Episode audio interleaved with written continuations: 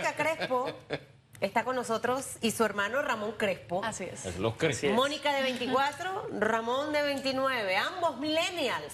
Familia de Tito Crespo, del, Sí. el doctor. El doctor. Que se nos fue. Ah, Así es. Muy buena gente, yo conocí. Nietos. Nietos. Nietos de Don Tito. Ay, mire usted, qué chiquito del mundo. Herreranos. Qué bueno. Herreranos. ¿Son cédula 8 o 6? Ocho, Ocho. ocho. Ah, entonces no son Entonces no. No herreranos, cosas. serios. Pero lo que sí están serios estos dos jóvenes, Hugo, y es que esto me encanta y por eso les menciono la edad. Primero, para contagiar al resto de los jóvenes y que se den cuenta de que ustedes sí se pueden involucrar en cosas que van a beneficiar a nuestro país. ¿Me entienden? Y los que no somos jóvenes también. Entonces estos chicos... es joven, usted es una niña. Se hace Yo tengo 43 años, una yo niña soy una 43 señora. años. Se hace. Ellos han desarrollado un, un programa que me encanta porque son miembros de la organización sin fines de lucro Popularis. Popular. Entonces es, es un tema con un buscador de sentencias para ver la transparencia en el órgano judicial. Chuzo, ¿cuál será el juez que más salga con peores decisiones? Quiero que me expliquen un poquito eso para que usted se involucre esta mañana. Vamos a empezar con Mónica por ser la Sí. dama. Excelente. Buenos Bueno, días, Mónica. Buenos días, muchas gracias por tenernos y básicamente lo que nosotros estamos haciendo es creando un buscador de sentencias en el que cuyo objetivo es realmente mejorar la justicia. ¿Y cómo, cómo queremos hacer eso? Creemos fielmente en que primero eh, la transparencia siempre es algo que fomenta eh, calidad, rendición de cuentas y al publicar las sentencias digitalmente las volvemos accesibles. Pero ¿qué es lo que pasa ahorita mismo? No sé si han tenido la oportunidad de ir a los tribunales de justicia, pero sí, eh, Yo sí he ido. Es una, es que- una locura. Ahí están los expedientes Sí. emparapetados uno encima del otro, manuales, qué sé yo, en Exacto. folder, llenos En de polvo algunos. Llenos de polvo, precisamente. Entonces, ¿qué es lo que sucede? Los jueces interpretan la ley y los abogados también, todos los días. Esa es la función principal del juez. Pero, ¿cuál es el recurso más importante o, sí, el mejor para interpretar la ley? Sentencias anteriores. Los precedentes. Los precedentes. ¿Y por qué? Porque te permiten basarte en ya un criterio que fue formado. Es decir, ya alguien analizó este mismo tema en el pasado y yo me puedo basar en eso para luego rendir el criterio que necesito en este caso. ¿Y cuál es el beneficio de eso? Que las cosas se estandarizan. Es decir, se copian los mismos criterios. Ajá. Y no va a importar qué juez vea la causa, Claro. sino que ya hay un criterio estandarizado Pero en que este todos tenemos momento, acceso. ¿los expedientes están digitales? No, los expedientes son físicos, pero las sentencias, que son como las decisiones que se Sí. toman dentro del expediente, La sentencia sí. no, tampoco. Ajá. Entonces, excepto las de la Corte Suprema. La Corte Suprema es la instancia extraordinaria. Ellos ven temas que se llaman casación, que viene después de las apelaciones y no siempre cabe el recurso de, de casación. Entonces, frente a qué nos encontramos? Que realmente la mayoría de las sentencias se quedan físicas en estos tribunales donde tienen expedientes y ahí se, quedan físicamente. Oiga, a, propósito de eso, eh, si yo utilizara su buscador en este momento y busco el fallo en el caso Uber, porque está en debate, es más, está en primera plana hoy, dice, orden de la ATT golpea el Estado, golpe al Estado de Derecho. Dicen abogados, no, ese fallo no está en firme, ese fallo de la Corte no está en firme. Y relatan algunos abogados por qué no está en firme. Otros dicen todo lo contrario. En este buscador, si yo lo utilizara y busco ese fallo, ahí aparecerían los fallos que están en firme, los que no están en firme, lo que, ¿cómo qué es lo que va a aparecer ahí realmente? Aparecería, ahorita mismo nos estamos enfocando en lo que la Corte Suprema publica en los registros mensuales y lo que publica, o bueno, las decisiones emitidas por el primer Tribunal Superior. El primer Tribunal Superior es apelaciones. Apelaciones. El que estábamos mencionando anteriormente. De casación mi- y demás. No, solo apelaciones. Ajá. Apelaciones es como la segunda instancia y luego viene casación. Luego viene casación. Ok. Eh, ahorita mismo es las que son accesibles son las de casación, pero realmente sacando las cuentas nosotros que ya hemos incorporado decisiones del 2018, en el 2018 solamente hay online, o sea, en línea, 1.7 sentencias del total de, Imagínate. senten- de sentencias o autos resolutorios Por eso es que te preguntaba, porque la idea me parece fabulosa, pero definitivamente que creo que esto va a servir para presionar a nuestro órgano judicial, para que todos los ciudadanos podamos tener acceso a esa información. En Estados Unidos, y lo vimos con el caso Ricardo Martinelli en marcha, o sea, em, todo lo que ocurría en relación al caso Martinelli, tú sabías si iba a salir en el momento, en tres o cuatro días, pero sabías que iba a estar publicado dentro de este portal. nosotros nos hemos quedado atrás. Entonces, si muchas oficinas han digitalizado todos sus archivos, o sea, en esto si hay que invertir presupuesto. Exacto. ¿Me, me comprendes? Ya Medcom, por decirte una empresa que es de, de comunicación, empezó un proceso de digitalización de sus archivos hace como 10 años. Aquí no hay cassettes, aquí no hay absolutamente nada. Exacto. Lo mismo ha ocurrido, las fichas ahora son digitales, en el caso de la ficha del Seguro Social. Creo que hacia allá debe ir nuestro órgano judicial. Mire, allí le pongo un gancho para que usted licite, busque un proveedor que se encargue, va a costar, pero que lo podamos tener, porque creo que es la única forma de que ese 1% tuyo pueda, pueda subir.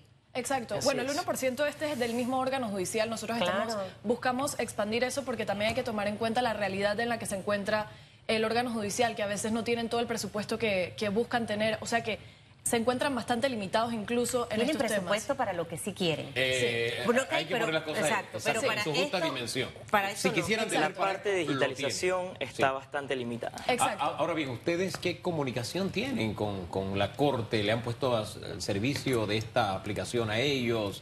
En fin, ¿cómo están con la Corte? Bueno, basados precisamente en la experiencia que ha tenido Estados Unidos, un, un dato ahí curiosito de Estados Unidos es que realmente el Estado de Estados Unidos no fue el que se dispuso a digitalizar los archivos que eran no digitales, sino que más bien fue la empresa privada, fue sociedad civil. Eh, en el caso específico actual, que actualmente en Estados Unidos no todo nace digital tampoco, eh, Case Law, que es un proyecto del Harvard Law, son los que se han encargado de la digitalización de, los- de las sentencias actualmente. Ellos son, no es el Estado de Estados Unidos, no es nadie más, son ellos. Pero, Y- ese, pero eh, al decir ellos, obviamente ellos son como un proveedor, ¿me entiendes? Exacto. Al- al- por eso es que insisto que, y es que si lo dejamos en las manos del, del órgano judicial, no quiero saber el desastre que podamos encontrar ahí, si están los archivos con papel y todo lo demás. ¿Cómo nace esta iniciativa, Ramón? O, o sea, ¿por qué es importante que el ciudadano entienda que se debe involucrar en esos fallos? Por ejemplo, ahorita está el caso de Pandeportes, eh, para usar el término correcto que dijeron que es un Causa caso compleja. causa compleja. Eh, obviamente este caso va a tomar uf, tiempo, ¿no?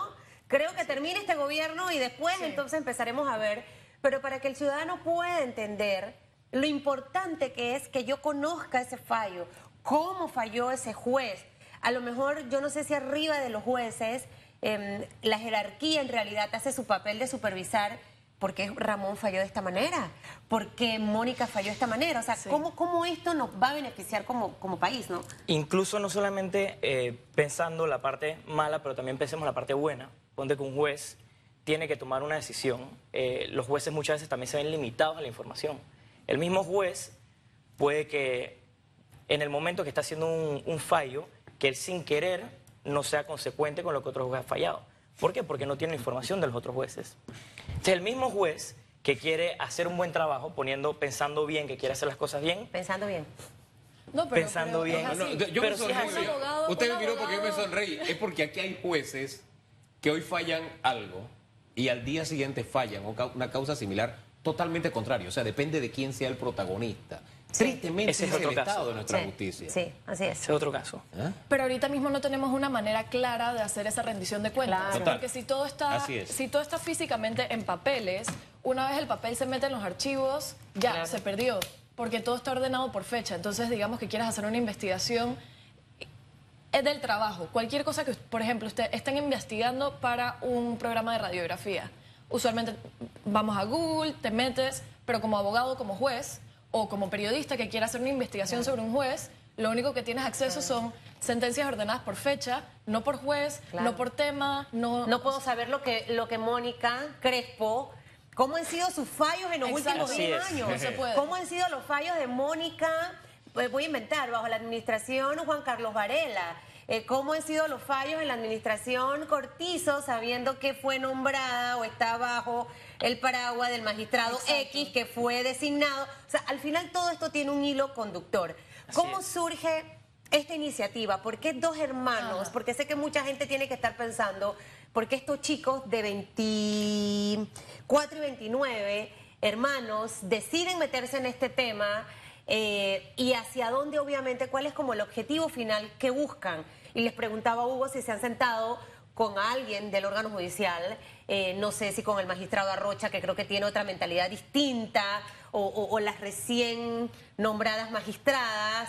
eh, Yo voy a hablar de la primera parte de la pregunta de cómo empezó. Porque la manera como empezó toda la idea fue bastante parecido a lo que está pasando aquí hoy en esta conversación. En una cena familiar, estamos hablando Mónica y yo, y salió el tema dentro de toda la familia de, oye, este tema que hay de que no se, no se encuentran los archivos, que las la- los expedientes están perdidos en diferentes lugares. Entonces yo le comento a Mónica, como yo tengo un, mi conocimiento un poco más tecnológico, yo no soy abogado, yo soy ingeniero y conozco mucho de computadoras y de tecnología. ella es la abogada. Ella es Sí. la abogada. Entonces yo le digo a Mónica, oye, Chuzo, esto es, esto es un problema que en verdad es un problema que hubiera sido un problema hace 15 años, pero hoy en día con la tecnología que tenemos, tú fácilmente puedes agarrar un, creas un algoritmo, Fácilmente, me gustó eso. Fácilmente y lo de resalto, siga, disculpe. un, haces un algoritmo y una computadora te procesa estos documentos en masa y lo que tú vas a necesitar es un equipo que revise lo que hacen las computadoras. Entonces Mónica, ah, mira, qué curioso. Y yo le dije, sí, eso en verdad no es nada fuera de, fuera de lo que conocemos hoy en día en, en la industria de la tecnología. Entonces ahí empezamos como a investigar un poquito más. Eh, nos ganamos el, eh, avanzando un poquito la idea, nos ganamos un patrocinio del, del consorcio de periodistas del ICFJ a través de la Embajada Americana. Entonces ellos nos dieron como que el primer, la primera semilla para empezar el proyecto. Ahí nos organizamos un poco, eh, ya desarrollamos el algoritmo, entonces contratamos a, un- a una, a, un- a una gente que nos estuviera ayudando A captar los datos. a verificar, exacto, a captar los datos y a verificar que lo que hace la computadora sea lo correcto. Porque las computadoras siempre se van a equivocar. Claro. Entonces siempre vas a necesitar un humano que esté ahí en el proceso también revisando lo que está pasando. Fíjese que, disculpe que lo interrumpa en ese aspecto porque me quedé con la palabra fácilmente. El salto generacional a veces provoca que en las empresas, en las instituciones vean este paso como algo difícil porque les es complicado, ¿no? Eh, En mi caso, ustedes me llevan dos o tres generaciones más arriba, no me mire así, dos o tres, la seria. Eh, y me vino a memoria lo que está pasando en la Asamblea, donde ahora la votación, primero Dios, va a ser electrónica y se va a ir un registro de quién vota y cómo vota. Entonces me acuerdo cuando se estaba en esa discusión, le digo al presidente de una de las comisiones, oye, ¿y no lo van a hacer en las comisiones? Y dice, no, sería millonario. ¿Tú te imaginas los millones que tenemos que invertir para hacerlo? Yo le dije, no sé, a mí se me ocurre que esto es fácil para utilizar su propia palabra, o usé su propia palabra. Con un app, en una comisión, se levanta y al final solamente se registra en una computadora. Entonces, ese tema, el fácilmente, ¿Qué tan escaso es que nuestras autoridades, que ya tienen algún tiempo de estar allí, lo vean, vean esa palabra como que una ave rara, que, que eso es fácil? ¿Qué tan, Sí. qué Lo que tan pasa es difícil que es hacerle entender que esto es Yo fácil? pienso que ahí la- viene un poquito de la concepción, ¿no? Ajá. Como, no, como es algo diferente, algo nuevo, es algo que las generaciones anteriores no, han- no han estado expuestas a los temas estos de tecnología. Les asusta. Les asusta porque no lo entienden. Claro. Pero las personas que ya han nacido, han estado expuestas a esto, que, han- que entienden por lo menos un pedazo de cómo funciona, tú te das cuenta que hoy en día las cosas son bastante, están bastante adelantadas, la tecnología ya es relativamente sencilla. O sea que... Y lo- no costosa. Y no Y costosa. Porque porque desarrollan que se le vino a él fue Uno- millones. uno de Páginas las- web de miles y miles. Una de las principales consideraciones que nosotros teníamos cuando ideamos la idea del proyecto es que, oye, nosotros vamos a buscar, el objetivo de nosotros es eficiencia y transparencia, sí. ¿no? Entonces nosotros pensamos, bueno, bajo un método estándar, bajo el status quo, sí tenemos que gastar muchísima plata, no sabríamos ni cómo digitalizar tanta información, Ok. pero nosotros también pensamos, oye, si nos apoyamos en la tecnología, Va a ser más cosas que son prácticamente gratis. O sea, ¿Cuánto, si tú les comparas ha, los cuánto les ha costado lo que han hecho hasta ahora? tenemos fondos, eh, ¿nos hemos gastado cuánto del fondo? 22 mil. Imagínense. o sea, 22. pero acá el diputado le dijo a Hugo que millones y millones. O sea, ahora imagínense, por eso es que al final me encantó que mencionaste la empresa que en Estados Unidos se dedica a hacer este tipo de trabajo. Porque al final creo que es hacia donde tenemos que ir. Va, va a poder, esto, esto tiene muchos beneficios el poder tener esta información accesible para toda la ciudadanía. Va a ser una manera de presionar a los jueces a, a- a emitir Y fallos apegados a la ley. Y también facilitarles el trabajo, porque sí, sí lo que comentaba Ramón es que hay veces que simplemente dos jueces tienen, pueden tener criterios diferentes. Claro. Y a veces realmente no es que sea como que intencionalmente Claro. quieren tener dist- distinción de criterios, sino que simplemente no se ha definido un criterio. Los tribunales no se tiene acceso a lo que las apela- a lo que las apelaciones dicen, lo que el Tribunal Superior dice, se queda en el papel y se perdió. Chao. Eh, entonces los jueces no tienen acceso a estos criterios, a este desarrollo, y esto sí permite como esa sintonía de, de los criterios. Y sobre la pregunta de, de- de también qué tan fácil es, hemos trabajado, hemos tenido la oportunidad de, de tener un convenio con la USMA que nos ha facilitado eh, el tema de voluntarios, así que gran parte del trabajo... Practicantes. Sí, Practicantes. se hace a través de voluntariado y además... Al final es clave. Sí, al, al final Sí. es análisis de las, de las sentencias también permite a los que están creciendo como abogados entender cómo funciona el órgano judicial, entender cómo se rinden las sentencias, entender qué hay en cada una, que también es parte del, del crecimiento para mejorar y, y la, la profesión del derecho. ¿No se han reunido entonces con nadie Sí. del órgano? ¿O Sí, sí, sí. Sí. Ajá. Eh, en el primer tribunal superior, la magistrada Olga Rujano, la verdad es que nos abierto las puertas eh, para obtener todas las decisiones, eh, nos han permitido que nosotros escaneemos los documentos. eh, igual el licenciado Caramañites, que es el secretario del primer tribunal superior, que es la parte civil, la verdad es que nos han abierto las puertas bastante. y de la Corte Suprema hemos comenzado a compartir este proyecto con el magistrado Arrocha y quienes tienen esta como mentalidad de, oye, podemos facilitar la tarea de los trabajos si hacemos Claro. las cosas digitales. Claro. Porque esto es al final una herramienta que ellos puedan usar. ¿Cuánto tiempo pueden pasar los jueces? O sea, he tenido acceso a... Yo soy abogada litigante y los mismos jueces en ciertas ocasiones han tenido acceso por su carrera amplia en el, en el órgano judicial, han tenido acceso a casos que han resuelto exactamente el tema que ellos están viendo en el momento. Pero como esos fallos no están digitales, a pesar de que se, se sepan el magistrado que lo rindió, a pesar de que se sepan quiénes son las partes del proceso, Tengo que mandar a buscarlo. pero no es imposible encontrarlo. Sí, sí. Es imposible encontrarlo. Entonces se quedan como que, bueno, yo me acuerdo que decía algo por, este- por aquí, por allá.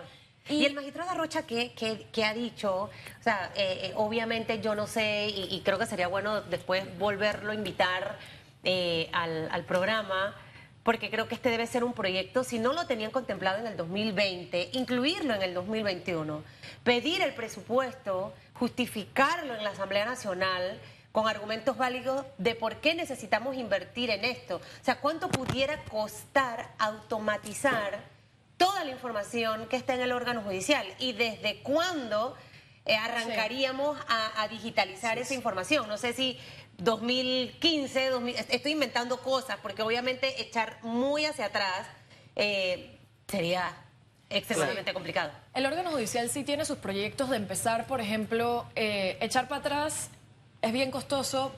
O sea, nosotros tenemos de vuelta el apoyo de voluntarios, así que eso nos abarata bastante los costos. Eh, y tenemos un ingeniero que sabe de tecnología bastante, así que nos facilita bastante el trabajo. Pero eh, en relación con el órgano judicial, lo que ellos están viendo es de ahora para adelante. ¿Y qué, cuál es uno de los proyectos que ellos han empezado? También hemos hablado con la ingeniera Briden, que es como de la, de la sección de modernización del órgano judicial, que han empezado un proyecto de que las sentencias de la Corte nazcan digitales. Y también en el, el- para entender el, el concepto o las limitaciones del órgano judicial, ellos también tienen que tener muchísimo cuidado con eh, protección de la información, con que no los hackeen, porque esto ya es, estamos hablando de expedientes. Claro. No estamos hablando de, ah, vamos a publicar una sentencia que ya está, ya es pública, sino que son expedientes, son pruebas, así que ellos sí tienen como un segundo paso que no es solamente vamos a publicar la esto protección de los datos. y que todo salga bien porque, o sea, y que todo esté perfectamente correcto. Entonces, ellos sí están empezando este proyecto que no, te- no estoy muy clara cuándo van a comenzar, pero Bueno, ellos que también comiencen rápido. eh, que comiencen rápido. Ahora, tú eres abogada y, y- y hablando ahorita me dice la película de Tres Patines, ¿no? En la tremenda corte. y esto te lo digo porque probablemente tú dominas el tema, sabes cómo es la película. Hugo ha ido muchas veces a la Corte. Yo creo que si he ido me he estacionado fuera. Creo que nunca he entrado a la Corte Suprema de Justicia. Nunca me mandaban de reportera a la Corte. Así que desconozco cómo es ese enfermo de, que de hecho está en lo que era una antigua morgue. Ahora bien, ¿cómo funciona y opera para que la audiencia que nos ve y nos escucha No entienda, Era un ¿no? hospital, no era una morgue. No, pero después se convirtió en La una morgue, morgue, ¿no? ahora, ahora No. parece buena morgue. La morgue estaba al frente. Pero sí, no se Está, cuando veíamos, por ejemplo, el caso de Ricardo Martinelli online, tú veías eh, a la defensa eh, del, del acusado, a los fiscales, a la víctima, etcétera, etcétera. Ahí hay como una persona que está como escribiendo Ajá. todo. En la tremenda corte de Tres Patines, el señor le decía, tome nota, secretario, ¿no? Y él estaba como tomando nota y ese papel asumo que luego quedaba archivado. Eh, esto es lo que ocurre cuando estamos en, en- en este escenario. Ajá. Pero luego, lo vemos en las películas, en 15 días, en tantos días, el juez tatatá se lleva todo y él obviamente toma una decisión. Hay decisiones que se toman en el momento y otras no. Para que esta explicación no las puedas dar y que la audiencia las pueda entender, para que sepa cuándo es el tema del fallo. Ok. ¿Ok? Sí, bueno, primero hay que distinguir entre el sistema penal acusatorio, que se refiere a los casos penales, y el resto de los sistemas que son más escritos, como por ejemplo el civil, los de familia, esos son todo escrito. La demanda va escrita, los alegatos, o sea, la, la Ahí no hay una audiencia. Hay audiencias, pero son más limitadas. Ok. No se refiere, la mayoría es escrito realmente. Y lo que no está en el expediente no existe. Eh, y bueno, en términos generales, para hacerlo lo más sencillo posible, las partes en un proceso presentan sus defensas, alguien demanda, alguien contesta, se presentan pruebas y luego de ese proceso hay una decisión. Esa decisión se llama la decisión de primera instancia o la decisión del juez eh, de circuito, que es como la primera. Esta decisión luego puede ser apelada. Es decir, si yo, por ejemplo, que soy una parte del proceso, no me gustó la decisión. Y pienso que no se tomó en cuenta, por ejemplo, eh, esta evidencia que demostraba X.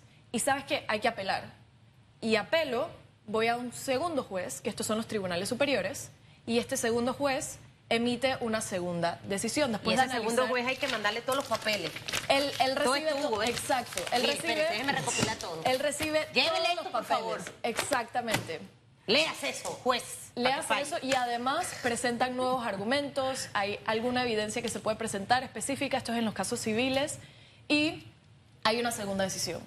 Pero dentro del proceso hay otro poco de ramificaciones, eh, que son los incidentes, excepciones, que es como que, ah, no, mira, esto no se tomó en cuenta o, sabes que yo no tengo esta obligación por tal cosa, y esto se maneja en otro expediente es más complicado, así que no, no voy a entrar mucho en eso, pero son como ramificaciones que también requieren una decisión y estas decisiones tampoco son digitales. Entonces, hemos hablado de primera instancia Y por otras personas.